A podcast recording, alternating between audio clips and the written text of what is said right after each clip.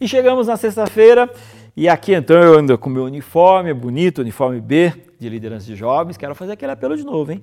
Faça o cartão de líder de jovens. E também você que já foi líder em algum momento, você precisa, não se esqueça, fazer o PDL, que são ali algumas aulas tal, para você poder voltar, fazer uma reciclagem no Ministério Jovem.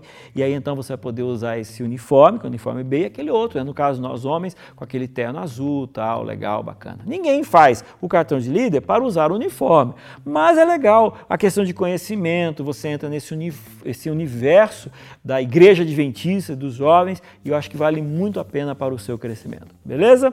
Olha, esta semana eu, eu, gostaria que tivesse mais uma semana sobre esse assunto, porque eu acho muito importante o que a gente trouxe aqui e eu gostaria que, se você não pegou a essência da semana, você não entendeu a importância da lição dessa semana, volta aí, escuta de novo, leia novamente a sua lição, porque olha, a lição dessa semana é importantíssimo, tá bom? E olha só, no primeiro parágrafo da lição de sexta-feira diz assim, ó.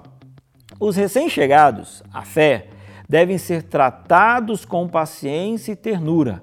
Os membros mais antigos da igreja têm o dever, rapaz, olha só essa palavra aqui, ó. Devem ter o dever de fornecer auxílio, simpatia e instrução para os que saíram conscientemente de outras igrejas por amor à verdade, separando-se assim dos cuidados pastorais a que estavam acostumados Olha só que coisa interessante, né? A pessoa está lá em outra igreja, tem os seus amigos, tem o pastor que cuida, que, que o conhece, e aí começa a ter um estudo com você, né? Aí você começa a mostrar a verdade, ou aí você começa a estudar a Bíblia, ela entende, puxa, olha só, isso aqui a minha igreja não faz, essa aqui meu pastor não, não falou para mim, não pregou para mim, e aí ela se convence da verdade. E aí então você fica feliz a vida.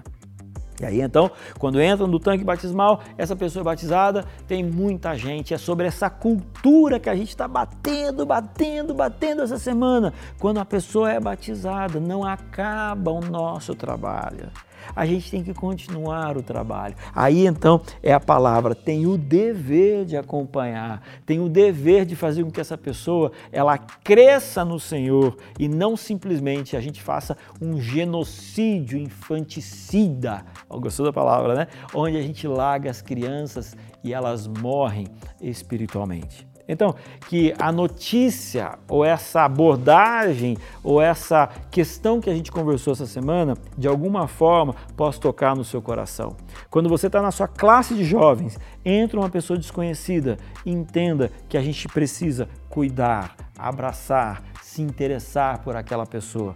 Quando você está sentado na igreja e você vê alguém sendo batizado, você precisa imaginar que ao sair do tanque, ela precisa ter um pai, ela precisa ter uma mãe espiritual, ela precisa de alguém que esteja cuidando, que esteja ligando, que esteja se importando, que esteja dando alimento para que ela possa crescer na fé.